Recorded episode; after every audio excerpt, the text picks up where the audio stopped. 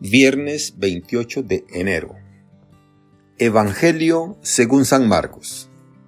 En aquel tiempo Jesús dijo a la multitud, El reino de Dios se parece a lo que sucede cuando un hombre siembra la semilla en la tierra, que pasan las noches y los días sin que él sepa cómo la semilla germina y crece y la tierra por sí sola va produciendo el fruto. Primero los tallos, luego las espigas después los granos en las espigas. Y cuando ya están maduros los granos, el hombre echa mano de la hoz, pues ha llegado el tiempo de la cosecha. Les dijo también, ¿con qué compararemos el reino de Dios? ¿Con qué parábola la podremos representar? Es como una semilla de mostaza que cuando se siembra es la más pequeña de las semillas, pero una vez sembrada crece y se convierte en el mayor de los arbustos y echa ramas tan grandes que los pájaros pueden anidar en su sombra. Y con otras muchas parábolas semejantes les estuvo exponiendo su mensaje, de acuerdo con lo que ellos podían entender. Y no les hablaba sino en parábolas, pero a sus discípulos les explicaba todo en privado. Palabra del Señor. Gloria a ti, Señor Jesús. Reflexión. Hermanas y hermanos, en el tiempo de Jesús, la esperanza en la llegada del reino de Dios tenía formas muy variadas.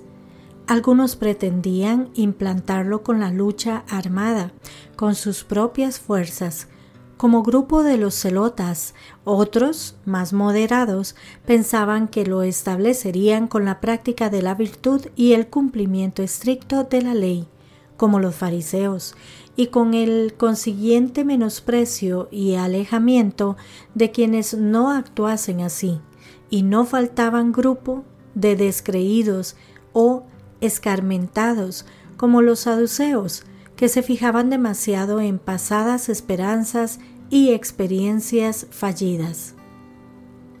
Jesús de Nazaret aparece anunciando que ese reino de Dios está llegando él es el ungido para anunciarlo y establecerlo con sus múltiples manifestaciones, consuelo para los afligidos, alimento para los hambrientos, luz para los ciegos, libertad para los cautivos.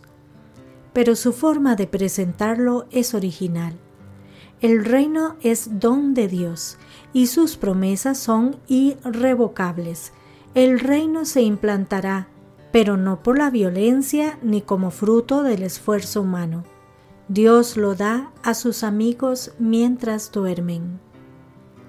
En la parábola del profeta Isaías y de Jesús, en el Evangelio de San Mateo, se habla del viñador diligente que planta cepas, construye la tapia, excava el lagar y prepara todo diligentemente. En cambio, en la primera parábola del Evangelio de hoy, el campesino parece más bien un holgazán despreocupado, que se limita a sembrar la semilla y el resto ocurre por el mismo proceso de la naturaleza. En cada momento Jesús recalca una enseñanza. La diligencia es necesaria en la vida, pero la autosuficiencia humana está reñida con el establecimiento del reino de Dios. Esto es asunto del amor gratuito del Padre, siempre dispuesto a acabar con las situaciones de sufrimiento. La tarea nuestra sería acoger la palabra de Dios, interiorizarla y dejar que ella fecunde nuestra vida. Se trata de abrirnos a la gracia de Dios para que ella actúe en nosotros. Dios nos ofrece su reino como un don, como un regalo, y nuestra tarea es acogerlo. Pero atención, no es una acogida pasiva, es una acogida activa. De modo que cuando hablamos de construir el reino de Dios, a lo que nos referimos es a la disposición y acogida de ese reino, pero de modo activo. que ese reino se manifieste a través de nuestras obras. La segunda parábola de hoy, del grano de mostaza, acentúa especialmente el contraste entre el comienzo insignificante y el final grandioso. En San Mateo y San Lucas va unida a la de la levadura, que expone la misma idea. Jesús invita a percibir que en lo más pequeño está ya virtualmente lo más grande, con lo cual interpreta su vida y, en cierto modo, la nuestra. Él no es un poderoso socialmente influyente, pero su sencilla enseñanza cotidiana, sus gestos de comer con marginados, declarar el amor de Dios a los pecadores, curar a algunos enfermos, son signos de que el reino está irrumpiendo. Poco importa que sus discípulos sean tardos para cambiar de mentalidad o que las autoridades religiosas lo persigan. No hay fracaso que anule su esperanza en el Dios que no defrauda.